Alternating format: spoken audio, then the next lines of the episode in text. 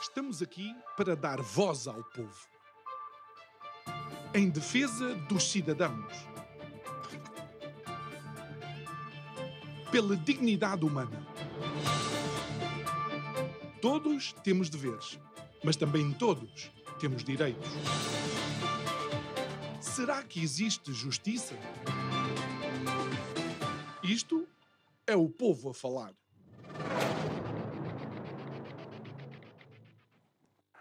No ano em que festejamos os 50 anos do 25 de Abril, da Revolução dos Cravos, ou do golpe militar, como alguns chamam, que se calhar é o nome mais apropriado, no programa de hoje vamos tentar analisar quase esta, este fado português de revoluções atrás de revoluções, mas que muito poucas mudanças acabam por trazer ao nosso país. Ou então as que trazem não são as que são pensadas. O meu nome é João Nuno Pinto, nós estamos aqui uh, eh, um, em mais um Isto é o Povo a Falar e o nosso convidado de hoje é o professor José Miguel Sardica. Muito boa noite, senhor professor, obrigado noite, por estar aqui obrigado. connosco mais uma vez. Uh, nós vamos fazer um, um, percurso histórico em algumas uh, revoluções, em alguns momentos históricos e, e depois vamos tentar vá, transpor para aquilo que é a realidade atual alguns traços Uh, genéticos uh, da sociedade e do povo, uh, do povo em Portugal. Mas um, ehm, é correto nós dizermos que parece que Portugal é vítima de revoluções que não trazem verdadeiras transformações. Muito boa noite. Um, ehm, quando nós olhamos para a nossa história, não só a história recente, mas a história já de, já de muitos séculos, observamos efetivamente que há um padrão de um país eh, muito revolucionário à superfície, com muitas revoluções, letra minúscula, digamos assim, mas curiosamente sem ter feito nenhuma revolução, com R maiúsculo, daquelas que entram para as páginas de todos os livros de história internacionais. Ou seja, não é o país da Revolução Industrial, não é um país onde a Revolução Agrícola tenha eh, desbloqueado a velha economia rural que dura séculos em toda a Europa e o mundo. Não é um país onde uma revolução educacional tenha qualificado recursos humanos desde não muito é cedo. A Revolução Francesa também. Não teve uma Revolução Francesa, americana, não teve uma Revolução uh, económica, não teve uma Revolução Russa também, apesar de ter tido sim, alguns sim. revolucionarismos radicais.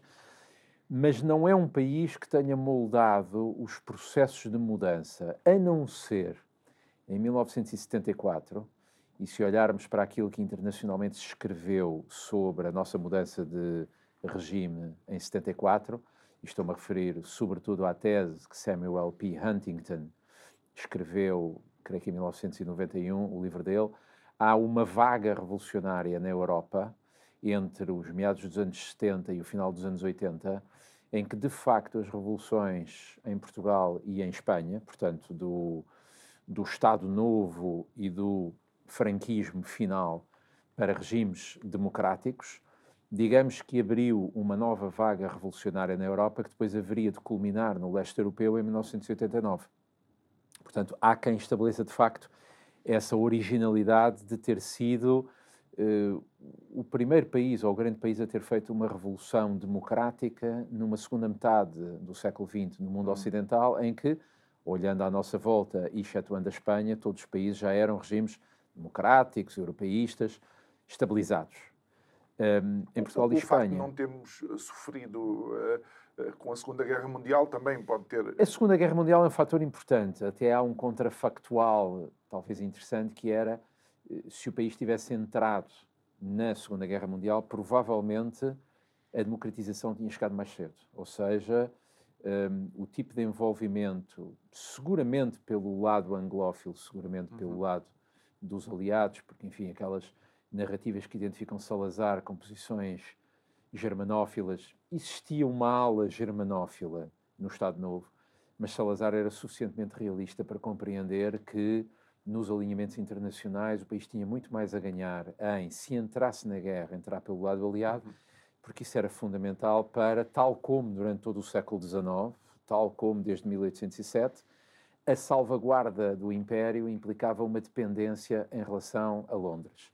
E, portanto, a entrar na guerra tinha entrado pelo lado aliado, mas é provável que o tipo de impacto económico e social que a guerra poderia ter tido em Portugal, como teve, aliás, entre 1914 XVIII, porque aí o país não ficou neutral, Uhum. possivelmente tinha acelerado uma mudança de regime democratizadora, como aconteceu noutros países que passaram pela guerra, e Portugal poderia ter sido uma democracia uma geração mais cedo. Portanto, Uhum. abria-se aqui um cenário totalmente alternativo E- e em o relação àquilo que foi a E nossa o história. interessante disso é que eh, poucos eh, talvez saibam, eh, a Lisboa era quase uma zona desmilitarizada onde espiões se encontravam, Sim, sim, trocavam sim, sim, sim. informações e tudo. Há inúmeras histórias disso e, de facto, era uma espécie de eh, oásis de paz num mundo em guerra e, portanto, agentes secretos alemães e ingleses e refugiados e judeus e... Que Madrid não tinha, nem Espanha Madrid não tinha, tinha condições porque, por causa da... apesar de a Espanha também ter ficado neutral, a Espanha era um regime muito mais conotado com o eixo. Portanto, Uhum. não tinha não tinha a flexibilidade diplomática que Salazar soube manter. o próprio-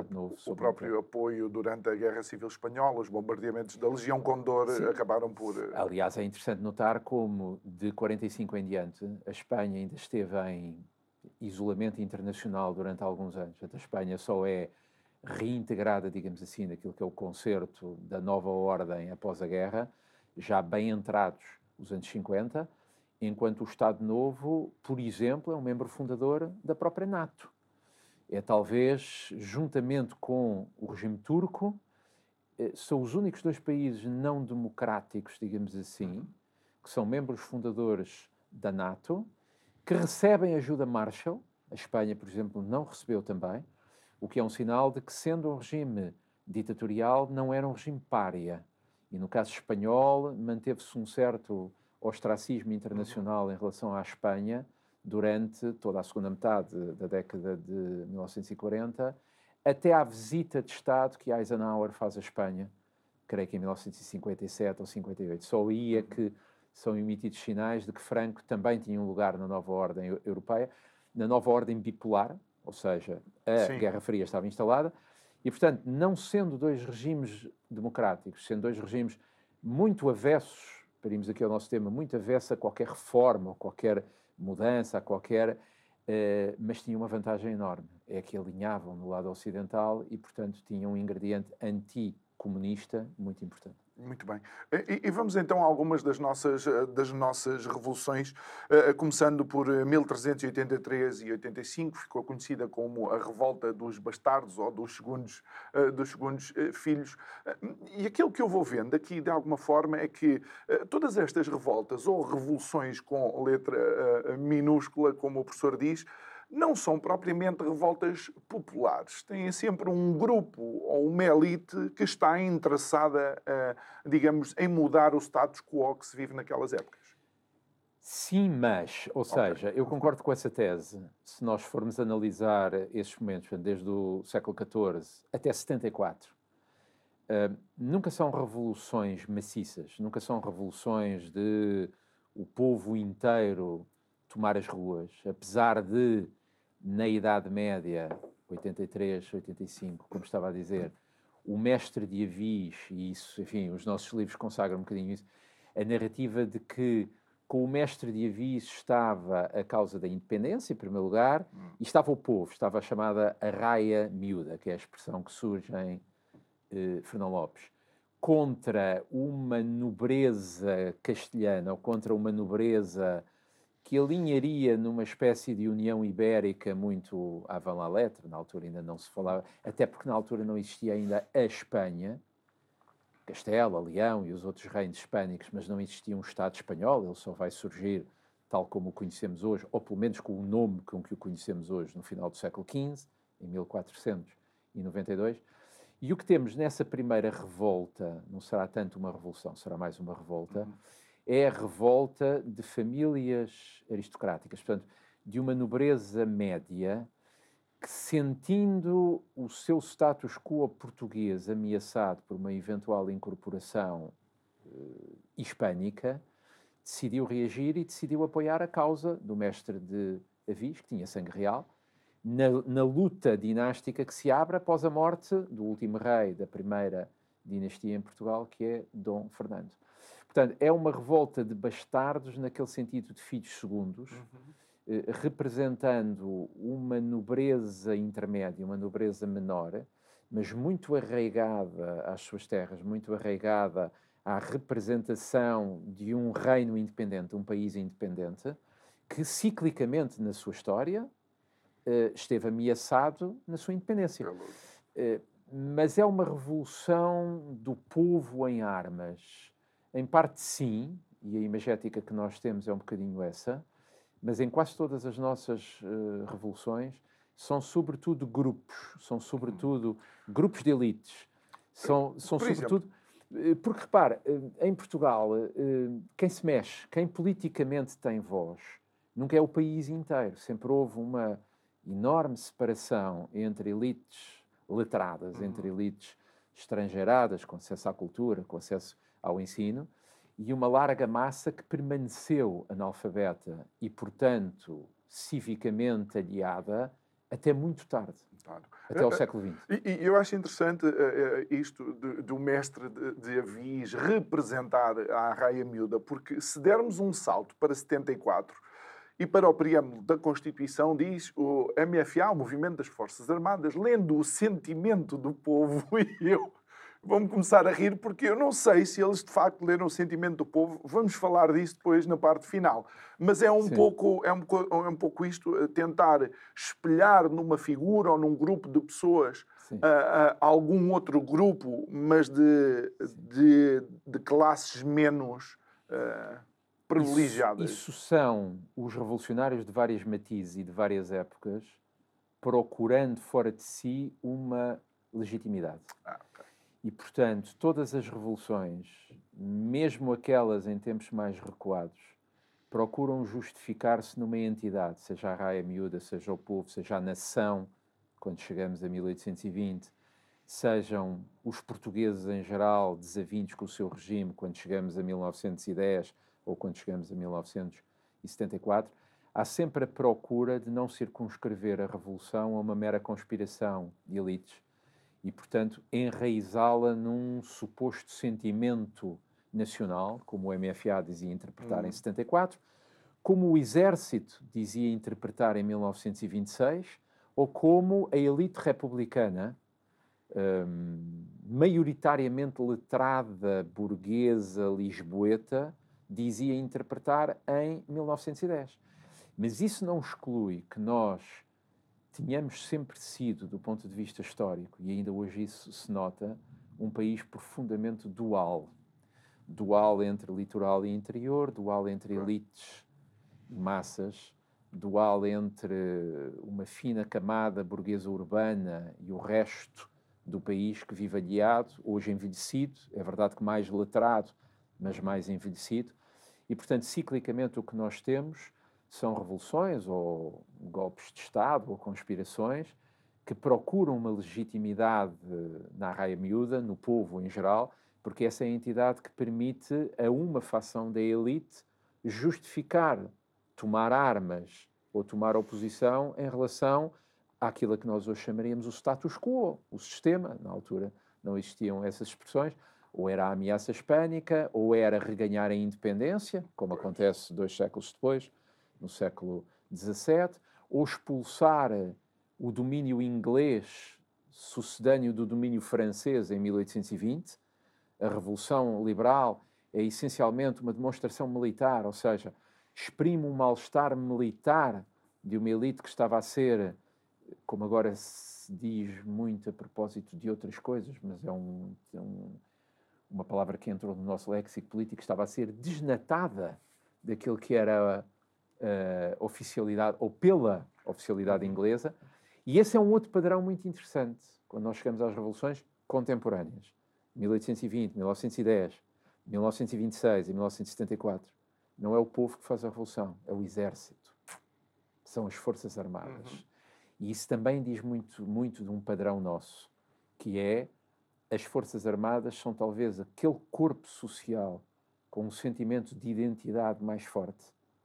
E um sentimento de identidade tal que, em momentos-chave, militarizando a sociedade e a opinião, aparecem como os fiéis depositários ou os autossupostos depositários de uma vontade nacional. E, isso torna o momento que vivemos atualmente. Eh, eu não quero dizer que, se calhar, estamos com a conjunção de alguns ingredientes que, noutras épocas, nos levaram a momentos disruptivos. Mas Sim. há quem já faça essa análise. Há dias atrás víamos as notícias, e pelo menos era assim que o título surgia, os militares estão a pensar sair à rua. Isto dito em 2024. Porquê? Porque, enfim, conhece a polémica deles, havendo subsídios para outros corpos de segurança, as Forças Armadas, sentindo-se mal pagas e sentindo-se uhum. menos valorizadas, também querem. Estamos em tempo eleitoral e, portanto, há uma espécie de barganha geral para ver quem é que dá mais a quem ou quem é que pede mais e com mais força. Mas o título ou a manchete, os militares estão a pensar sair à rua, tem um significado hoje. Ainda faz absolutamente contrastante com a mesma frase em 74. Porque em 74 os militares efetivamente saíram à rua. Mas a agenda, os objetivos, a dinâmica hum. era completamente outra. E acha que isto mostra uh, uh, também uma característica que me parece ir sendo comum, é o, o corporativismo de algumas dessas mudanças que alavancam, por assim dizer, esses momentos de revolta ou revolução? Sim, uh, a construção do nosso Estado, do Estado em Portugal, e não é só desde o século XIX em diante, desde que os primeiros sinais de centralização régia começaram a chegar, não só em Portugal, como em todas as, as chamadas monarquias de antigo regime. Estamos a falar do século XV em diante. Há, de facto, uma, uma, uma construção, uma complexificação daquilo que é a administração régia sobre o reino, sobre os seus súbitos, uhum. sobre as suas terras. E o Estado em Portugal foi sempre, e isso agravou-se na época contemporânea, foi sempre um Estado macrocéfalo, ou seja, hum, nós temos um, um problema na nossa história, temos talvez uma linha estrutural, hipoteticamente até responsável por algum bloqueio e algum atraso, que é um Estado demasiado grande em relação aos recursos e em relação à dimensão que Não. o país tem. De onde vem o reverso? É uma esfera civil muito fraca ou mais fraca, menos independente. E, portanto, aquilo que poderia ter sido uma tensão dinâmica uhum. entre sociedade e Estado, a sociedade exercendo uma pressão sobre o Estado para caminhar de um sentido ou no outro, para incitar uma reforma aqui ou ali, as reformas foram sempre feitas ou, ou resultam sempre de agenciamentos de corporações dentro do Estado. Exatamente. E, portanto, o Estado reforma-se a si próprio ou não se reforma a si próprio, pretende reformar o país. E muitas das dinâmicas são uma espécie de reforma por decreto e por lei. Nós Sim. queremos mudar o país. Não é portanto, comportamental, não é, não, não é eh, estrutural. Eh. Os historiadores costumam, eh, costumam salientar isto mais até como, como aspecto cômico. Nós somos um dos países, ou a nossa história revela um dos países com eh, legislação mais abundante. É Legisla-se para tudo e mais alguma coisa. Vem um novo governo e muda a ordem jurídica toda. Só não muda a Constituição, porque enfim não pode, mas lá vêm vozes dizendo que a nossa Constituição já não serve.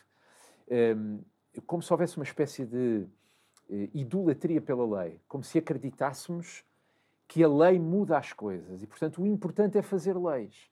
Mas se nós fizéssemos um estudo sobre a aplicabilidade das leis e sobre aquilo que se chamaria hoje o return on investment, ou seja, fazemos uma lei, qual é o resultado disso? Provavelmente 50, 60, 70% da legislação que foi feita na época contemporânea em Portugal não produziu os resultados que se estaria eventualmente à espera. Enfim, isso levar-nos ia muito longe, mas tem que ver com a qualificação de recursos humanos, tem que ver com a dimensão económica, tem a ver. Não é fácil reformar um país que estruturalmente foi rural, analfabeto e pobre. Se nós olharmos para quase todos os retratos sociológicos, históricos ou económicos que são feitos do país nos últimos dois séculos, e se calhar até antes, mas vamos apenas à época mais eh, recente, temos de facto um país que é persistentemente analfabeto, rural e pobre. E é muito difícil reformar um país onde a modernidade urbana não chega, onde a modernidade estrangeirada não chega, onde as supostas maravilhas da República em 1910 em diante não chega, onde as promessas de democratização e desenvolvimento, particularmente o D de desenvolvimento, não chega ou chega de uma maneira muito desequilibrada ou desigual a partes do país que é verdade que hoje há autoestradas, é verdade que hoje há uh, um equipamento infraestrutural que não tem comparação com o que existia em 74 ou mesmo nos anos 70 e 80, mas é um país ainda a duas velocidades e, portanto, é um país que é difícil reformar, porque nós podemos reformar para um grupo, hum. podemos reformar para um sistema, podemos, mas uma reforma nacional que resolva bloqueios que são estruturais é muito complicado. E esse das duas velocidades, só se uma for devagarinho e a outra for parado, porque devagarinho no litoral e às parado vezes no, é essa, no interior. Às vezes é essa a sensação que nós temos. E, sobretudo, repara, há aqui uma outra variável que é eh, o reformismo ser voluntário ou não. Nós muitas vezes reformamos, ou o país reformou, por pressão hum. exógena ou por pressão dos próprios sobressaltos históricos. As invasões napoleónicas são o princípio de uma grande reforma do Estado que chega à Revolução Liberal, mas se Portugal não tivesse sido envolvido naquilo que eram as guerras europeias desse tempo, provavelmente o antigo regime em Portugal poderia ter durado mais alguns anos ou mais algumas décadas não sabemos, mais alguns anos. Décadas era difícil, porque apesar de tudo há um vendaval revolucionário que varre a Europa Ocidental. Mas, por exemplo, muito recentemente, o grande salto qualitativo, o grande salto reformista, legal e aí efetivo, as estruturas educacionais mudaram, as estruturas económicas mudaram, a mobilidade, saúde, os acessos. Mobilidade. Uhum. Uh, não foram reformas democráticas, foram reformas europeias. Ou seja, foi a adesão à CE em 1986, que, a bem ou a mal, obrigou o país a ser europeu. Não foram reformas democráticas. É um, foram reformas é um, é feitas frase, pela democracia. Pois, pois, eu entendo. Mas em cima da democracia houve um fator acelerador, que foi a necessidade da democracia portuguesa se tornar europeia. E, portanto, quando nós hoje fazemos a genealogia dos grandes ciclos reformistas dos últimos 50 anos, e estamos a comemorar exatamente a Revolução, ou o golpe de Estado, ou a conspiração militar de 1974, o que nós vemos é que a grande década reformista em Portugal é 86-95. Isto tem, obviamente, leituras políticas, mas, a meu ver, independentemente de quem quer que fosse o governo, que tivesse sido governo entre os meados dos anos 80 e os meados dos anos hum. 90, lá, até ao euro, até 98, 99, eh, essas reformas tinham que ser feitas, porque era o, era o grande salto que a, que a entrada para a CE obrigava a fazer. Posso, posso desafiar uma análise dessa época? É que, de alguma forma, o sentimento do povo foi expresso em duas maiorias uh, absolutas do mesmo, do mesmo partido, aí não? Sim, as duas primeiras maiorias absolutas, que o PSD conquista em 1987 e 1991, portanto renovou, é o único caso de uma maioria absoluta que foi renovada, porque depois a de José Sócrates não foi renovada e a de António Costa não só não foi renovada, como acabou a meio. Mas essas duas maiorias absolutas expressam de facto um sentimento de que o país estava a mudar. E estava a mudar oferecendo um rumo de melhoria às pessoas. Independentemente das nossas simpatias políticas mais uhum. à esquerda ou mais à direita, a justiça histórica, e o historiador talvez aqui tenha a vantagem de que não aprecia as coisas através de uma lente política, aprecia-as com o distanciamento temporal, de perceber se houve ou não um salto qualitativo, e efetivamente hoje. Uhum. Quem quer que queira ser honesto tem de constatar que o país melhorou muito nos anos 80 e 90. Porquê é que não continuou a melhorar? É uma outra questão, se claro. quiser já lá iremos. Mas há um grande salto qualitativo que mudou a mentalidade, mudou, tornou-nos europeus, uhum. tornou-nos europeus no padrão de consumo, tornou-nos europeus nas infraestruturas, no acesso à educação, no acesso à saúde, uhum. num Estado social, numa máquina. Na, na mundivisão fiscal. também. Repare, as duas grandes revisões constitucionais que foram feitas, e já foram feitas, creio que sete, se não estou em erro, mas algumas delas são meramente técnicas Mas as duas grandes revisões constitucionais, que são reformas, é a revisão constitucional de 82, que digamos que civilizou a democracia. Não é que ela fosse selvagem, mas ela era militar. Portanto, eu uhum. emprego aqui o termo de civilização, não no termo, não no sentido moral, mas no, no reforço de uma componente civil. Extinguiu o Conselho da Revolução, que alguns juristas quase comparam a uma Câmara Alta informal. Não existia, desde 74 só há uma Câmara, mas o Conselho da Revolução era uma espécie de Senado. É extinto, portanto, há um poder civil que é reforçado nessa altura. Portanto, é uma revisão constitucional importante, é aquela que permite consolidar uma democracia civilista. Mas depois há uma revisão constitucional de que a esquerda não gosta, que é a revisão constitucional de 1989, que veio fazer o quê? Desnacionalizar a economia, uhum. permitir, por exemplo, a abertura dos mídia ou a desestatização dos mídia, a TV, a rádio. Portanto, permitiu um reforço da sociedade civil por outra via, não pelos poderes constitucionais, mas por um dinamismo de iniciativa económica, mediática que não existia. A revisão constitucional de 89, não direi que é imposta pela Europa, mas é um produto da europeização. E, portanto, se o país melhorou e melhorou muito, não o fez logo em 74, 75, não era possível, vivíamos em uhum. plena revolução, também não o fez, ou começa apenas a fazê-lo na segunda metade dos anos 70 e na primeira metade dos anos 80. E, sobretudo, a grande reforma mental a que eu me refiro é que havia um desígnio, havia um objetivo, havia uma meta. E, parecendo que não, isto envolve as pessoas, isto hum. desce da retórica dos políticos e das elites e contamina positivamente a nação de uma maneira que, francamente, no nosso século XXI, e já vamos com 24 anos, nós não, não vemos isso. Oh, professor, e deixe-me deixe utilizar esta, esta intervenção sua da sociedade civil, da dinamização, porque há, de facto, uma fase, em 1640, em que há um desígnio nacional, sim senhora. Eu creio que a sociedade, de uma forma geral, pede a Dom João IV para refriar uh, algumas das honras que eram concedidas, Dom João IV retira o imposto dos cereais e uh, generaliza a dízima, portanto, porque os espanhóis tinham-nos deixado de rastos, por assim dizer. Mas logo nas Cortes, 1642, o povo, ou a raia miúda, vem dizer: espera aí, o clero e a, a, e a nobreza estão a empurrar para cima de nós estes, estes custos.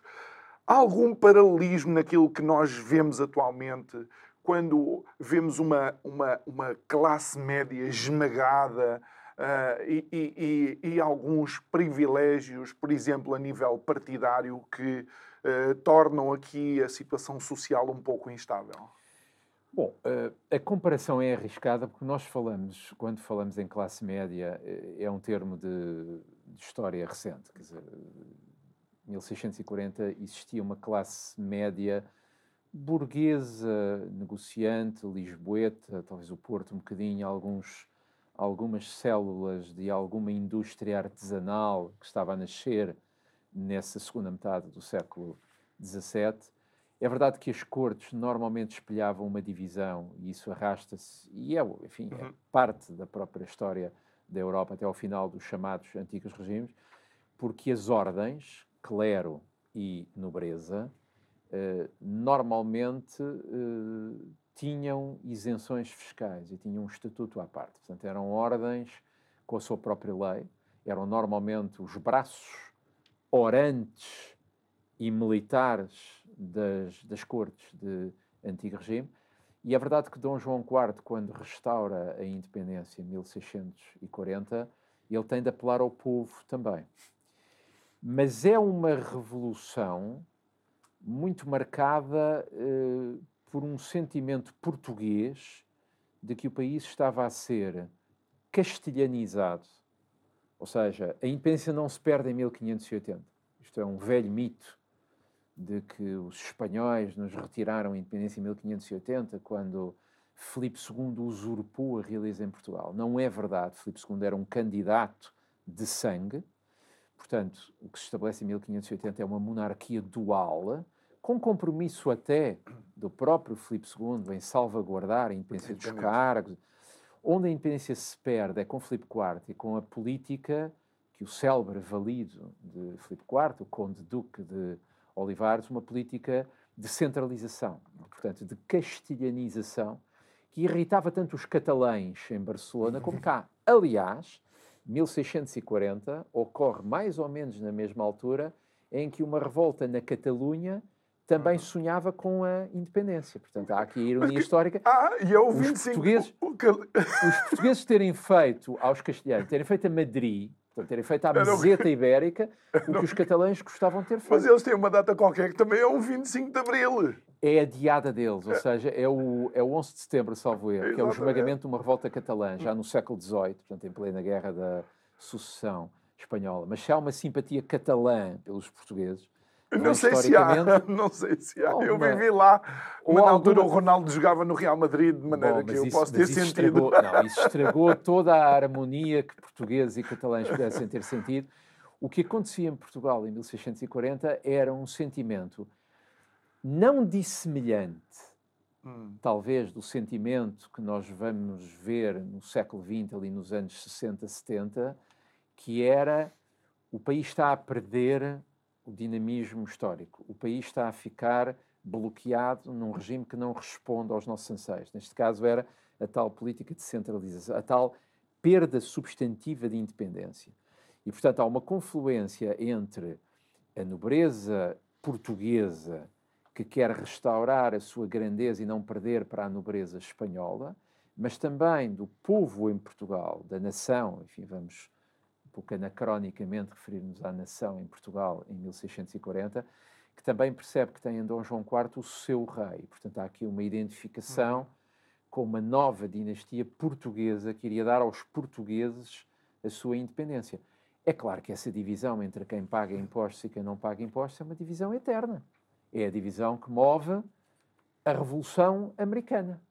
Exatamente. No taxation without representation. Ou seja, nada de fiscalidade sem representação. Aquilo que os colonos britânicos na América, uh, os colonos ingleses da América que querem ser independentes em relação a Londres, dizem é sem representação em Londres, nós não queremos estar a pagar impostos e à toma, realeza em Toma lá com o chá para o mar, que é... Porque... O Boston Tea Party. Ou seja, não negligenciamos a força que a matéria fiscal tem como móvel para, para revoluções. revoluções porque exatamente. ela é importante. A revolução em França em 1789, é uma revolução das elites, começa por ser uma revolução das elites, ou seja, começa por ser uma revolução da nobreza que Luís XVI e que os reformistas da corte, perante um Estado francês falido, queriam começar a colocar a nobreza a pagar impostos, mas é uma revolução que muito rapidamente vai ganhar a arraia miúda, porquê?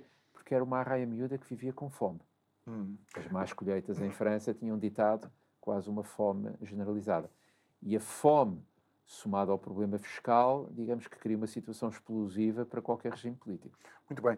Já 1910, uh, eh, e o que advém daí uh, foi mais um turbilhão do que propriamente uma revolução. 1910 é a tomada do poder por uh, um, um partido republicano mas um partido vanguarda, ou seja, um partido com, com uma carga ideológica muito forte. Hum. Um partido que vinha eh, cavalgando a hipótese de conquistar o poder com um programa de democracia rasgada, de laicismo, de secularização, de alargamento eh, de voto e, sobretudo, um republicanismo que instrumentalizou muito bem o sentimento de pessimismo e de decadência tipicamente fim de século, ou seja, desde o ultimato, uhum. e o ultimato é talvez uma baliza, é o princípio do fim da monarquia constitucional, o Partido Republicano foi muito hábil em encenar uma espécie de política de massas, convencendo os portugueses de que para o país ser levado para o século XX, para o país poder ter um futuro democrático, progressista, de liberdades, aquela monarquia que existia já não era capaz de o fazer, a República seria capaz. Mas a narrativa da República-regime uhum. é a história de como a República-regime ficou aquém Exatamente. daquilo que era o republicanismo enquanto ideia. Porque foi absolutamente breve, efêmero, não é? Esta primeira. Foi, foi o mais curto regime da nossa contemporaneidade, 16 anos apenas, vai acabar em 1926. Eh, a República tem, tem várias falhas. É, é, era um regime extraordinariamente hum, radical. Hum. Violento? Violento, radical, eh, sectário, exclusivista. A República nunca soube superar uma espécie de estado de cerco ou de sentimento de cerco, de governar um país recheado de padres conservadores, monárquicos, que era verdade. Mas o grande inimigo da República não é a monarquia. A monarquia findou em 1910, o rei foi para o exílio. É sobretudo a maneira como os republicanos subestimaram o catolicismo. Pensaram ser possível desclericalizar, desacralizar, eh, descatolicizar uma nação que, segundo o censo de 1900, era católica em 98% das pessoas, e sobretudo como a República se tornou o monopólio de um partido e de um homem. O Partido Republicano, chamado Partido Democrático, e sobretudo Afonso Costa. Afonso Costa é de facto a figura liderante da chamada República Velha, enfim, até à guerra. E depois a República aos seus próprios erros. Um sectarismo social muito grande. Afonso Costa é o racha sindicalistas, porque ele vai muito uhum. rapidamente abrir uma frente de guerra com a classe operária, que em 1910 estaria com a República, ou estaria com os republicanos, vai isolar-se e depois vai ter uh, que enfrentar uma crise externa, que é a participação na guerra, uma opção voluntarista, impensada, quase suicidária, porque se as campanhas coloniais em Moçambique e Angola eram relativamente consensuais, lançar um país absolutamente impreparado para o tipo de guerra que iria ser a guerra de 1914-18, na frente mais sangrenta dessa guerra, que era em França, a Flandres, a chamada Frente Ocidental, o regime nunca mais recuperou disso. E, de facto, e, o portanto, número de portugueses mortos a crise na Primeira Guerra da guerra nunca mais vai ser resolvida. Ela é um fenómeno geral, é ela que, ao fim e ao cabo, está na base da chegada ao poder do comunismo, hum. do fascismo, do nazismo na Alemanha, um pouco mais tarde, mas também é um produto. É um reflexo. Uhum. É um reflexo disso.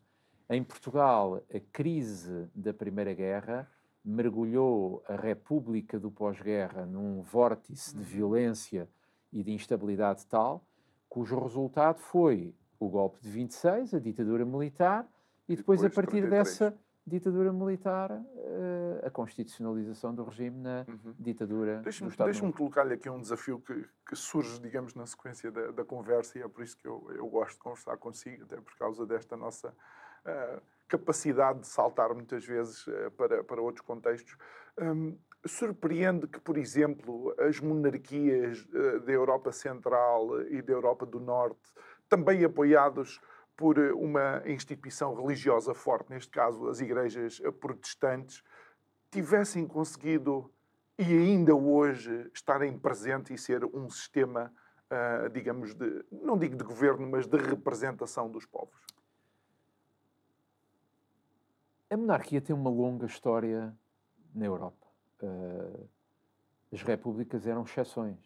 A República em Portugal, em 1910, vai fazer companhia apenas à Suíça, que era uma velha república cantonal medieval, uhum. eram cantões, e sobretudo à única república que existia em que França, França, que era a França. Ou seja, nós era excêntrico. Nós, eh, nós inventámos.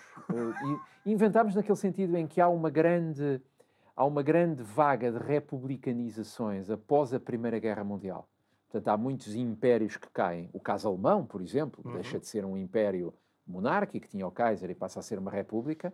Aliás, também muito rapidamente uh, submergida pelo nazismo, que é a chamada República de Weimar.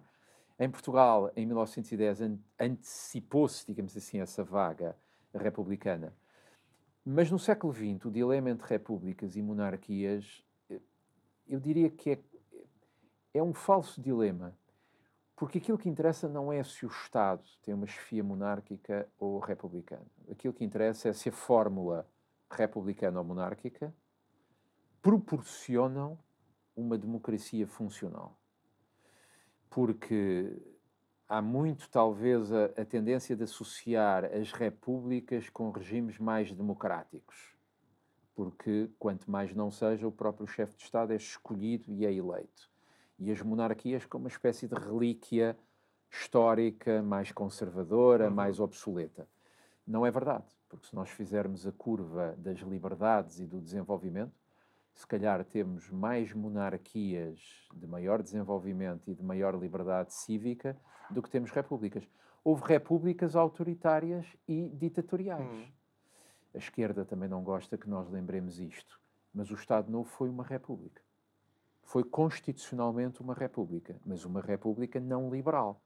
Da mesma maneira que a monarquia constitucional, isto é muito polémico entre a historiografia ainda hoje, a monarquia constitucional portuguesa foi mais democrática do que a Primeira República o foi em alguns momentos. Portanto, a questão não está em identificar reis ou chefes de Estado eleitos como mais liberais ou não, a questão está em perceber que monarquia e república são apenas fórmulas de regime. O que interessa é o conteúdo, porque nós vivemos do conteúdo. Não nos Sim. interessa se podemos eleger o nosso chefe de Estado a cada quatro anos, se o bem-estar social na República não chega. E, portanto, mais do que discutirmos República ou uh, monarquia, e em Portugal é um debate que, no fundo, não existe. Nós não temos uma questão de regime. Se calhar, se tivéssemos uma questão de regime, se calhar, se nós tivéssemos uma monarquia, se nós tivéssemos uma competição, exatamente nesse sentido, se nós tivéssemos uma alternativa monárquica viável, com o devido respeito que a família real que existe em Portugal merece e deve ter, e deve ter porque é uma instituição importante do ponto de vista histórico, nós não podemos contar a nossa história sem contarmos a utilidade que a monarquia tem. É ou a utilidade que a monarquia tem em Espanha, como símbolo de união, ou a utilidade que a monarquia belga tem em manter unidos a parte francófona uhum. e valões. Mas em Portugal não há uma questão de regime. E não havendo uma questão de regime, o que temos torna-se dominante. Uhum. E o que é dominante sem competição. É absolutista, é totalitarista. Uma expressão se calhar menos académica, mas adormece à sombra. adormece. Uh, e uh, vamos então a 74. Uh, 74 não acontece porque os portugueses estavam chateados e fomos para a rua com os escravos, não com escravos, mas com uns escravos a fazer a revolução. Mas eh, permita-me dizer que, daquilo que eu me lembro dos meus tempos de bancos de escola, até parece que foi isso que aconteceu. Eh, eu não sei se se recorda daquela frase que é atribuída ao famoso Salgueiro Maia, não sei se a frase é apócrifa ou não, mas ele uh, disse qualquer coisa como: Meus senhores, quando saiu de Santarém, meus senhores, ao Estado corporativo, ao Estado socialista e ao Estado a que isto chegou. E, portanto, nós revoltamos contra o Estado a que isto chegou, que é uma expressão também tipicamente nossa. O Estado a que isto chegou é tudo e nada. E o Estado a que se tinha chegado era o absoluto bloqueio. E os regimes em Portugal também caem, muitas vezes por incapacidade de autorreforma havia um fator especial, que era a Guerra da África. Uhum. E isso torna a queda do Estado Novo diferente de todas as quedas dos outros antigos regimes, da monarquia em 1910 ou da própria República em 26. Quem faz a Revolução, a Revolução de 1974 é claramente um golpe militar. Depois torna-se uma revolução popular, social, sem dúvida nenhuma, mas é um golpe militar, é um sentimento corporativo celebraram-se ou evocaram-se há poucos dias os 50 anos sob a edição do famoso livro que o general Spínola uhum. edita em fevereiro de 1974, em que o general Spínola, que era uma figura importante, em que ele diz que se Portugal quer ter futuro, era aliás o título do seu livro, tem de começar por resolver politicamente a Guerra da África. Uma espécie de luz verde para que o MFA saísse efetivamente à rua. E aquilo que se passa em 1974 é, de facto, um profundo mal-estar no exército, um profundo mal-estar de uma década e meia em África, sem uma solução militar e, portanto, sem uma solução à vista. E um absoluto bloqueio que empurrou o país, não para reformas, mas para as revoluções. Enfim, isto é um clássico. Todos os políticos devem ter um post-it amarelo na sua secretária em que dizem isto, qualquer coisa como: se nós adiarmos eternamente reformas, tornamos as, as revoluções inevitáveis. E, portanto, o país caminhando para um beco sem saída e o marcelismo final é o sentimento de um Portugal amordaçado, como escreveu Mário Soares, de um Portugal sem saída, de um Portugal totalmente bloqueado. E só se podia começar a desbloquear o país, no sentido da democracia e do desenvolvimento, resolvendo o primeiro D, que era o da descolonização, Exatamente. e, portanto, oferecendo uma solução política. Se o regime não dava uma solução política, então só havia uma solução, que era arredar o regime. Para resolver o problema da África, era preciso primeiro resolver o problema do regime. E é isso que faz com que o MFA se organize, em dezembro de 73, na Assembleia em Óbidos, e depois sai à rua em abril de 1974. Enfim, há o golpe, há a tentativa de golpe nas Caldas em março de 74, cuja história ainda está por fazer, porque é um golpe ainda algo spinolista, já com uma participação de MFA, de MFA forte, mas Marcelo Caetano rende-se a Spínola na tarde do dia 25 de abril de 1974. E o que acontece? é que nos dias, semanas e meses a seguir ao dia 25 de abril de 1974, a cadeia de comando, o Estado do Estado Novo, foi totalmente desmantelado. E, portanto, houve que recomeçar tudo. E é isso que faz com que um golpe de Estado se tivesse tornado uma revolução. Okay. E uma revolução com uma dinâmica muito própria, demorou dois anos, ou quase dois anos, até ao 25 de novembro de 75, ou até à Constituição em 1976 mas é um processo revolucionário. E quando nós há pouco falávamos sobre o dilema entre eh, fazer reformas ou não, repare, o grande contraste entre 2024 e 1974 é que o país em 74 era reformista. O país queria reformas, fez uma revolução para ter reformas e fizeram-se reformas. Em 2024, eu acho que nós temos um Portugal profundamente conservador conservador, ou seja, muito avesso a mudanças e a reformas. Temos um país muito mais envelhecido, temos um país muito mais dependente do Estado do que o foi hum. nos anos 70 e 80. Mas e, portanto, está hoje um traço em dia, comum a momentos revolucionários, o peso do Estado. O peso do Estado, mas, sobretudo, eh, o país hoje não faz reformas que tem que fazer por medo. Eh, Maquiavel, no século XVI,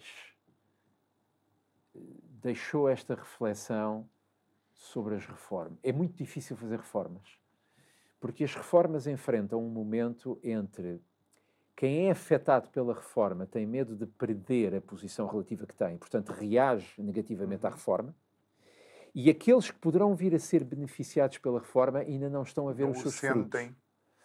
E, portanto, é politicamente difícil fazer reformas. E nós vemos isso. As reformas não conquistam votos. Aquilo que conquista votos, as promessas que conquistam votos, ou são melhorias corporativas, dar alguma coisa a este grupo e a este grupo, Função ou é pública. dizer, ou é dizer, nós vamos manter, hum. nós vamos conservar, nós não vamos alterar Tem muito. ouvido esse mantra nestas... Temos, temos nesta uh, campanha? O uh, Dr. António Costa, aqui há uns meses atrás, ouvi-lhe dizer que quando escutava alguém pedir reformas, se arrepiava. Eu penso que o verbo que o Dr. António Costa foi, uh, usou foi este. Ou se não foi este, o significado era esse. Eu, como cidadão a mim, devo dizer-lhe que me arrepia um primeiro-ministro dizer que se arrepia com reformas. Certo, também não devemos andar a fazer reformas todos os dias. A Lagardère, desculpa a expressão. Uh, uh, uh, já, já ouvi isto dito por alguém ou escrito por alguém. Há muita mania de fazer reformas Ambrósio. E as reformas Ambrósio o que é que são? São aquelas reformas em que o ministro acorda um dia e se vira para o assessor e diz apetece-me algo. Nós não podemos fazer Desculpa. reformas Ambrósio, apetece-me algo. As reformas têm que ser pensadas. Fica. Mas um país que não se reforma, e eu podia dar-lhe aqui uma lista sim, sim, de é coisas é melhor, que não, precisam só tenho 30 reforma. segundos. eu termino dizendo que se 24 não for uma oportunidade para reformar o que realmente precisa de ser reformado, estamos a criar condições para que alguma coisa aconteça de mais revolucionário. Muito bem. A professora José Miguel Sardica, uma vez mais, muito obrigado por ter estado aqui connosco. Obrigado, obrigado pelo assim. convite. Que nos acompanhou neste Isto é o Povo a Falar, que encerrou uma semana de conversas. Desejo-lhe um ótimo fim de semana. Segunda-feira estamos de volta para mais uma semana. Obrigado.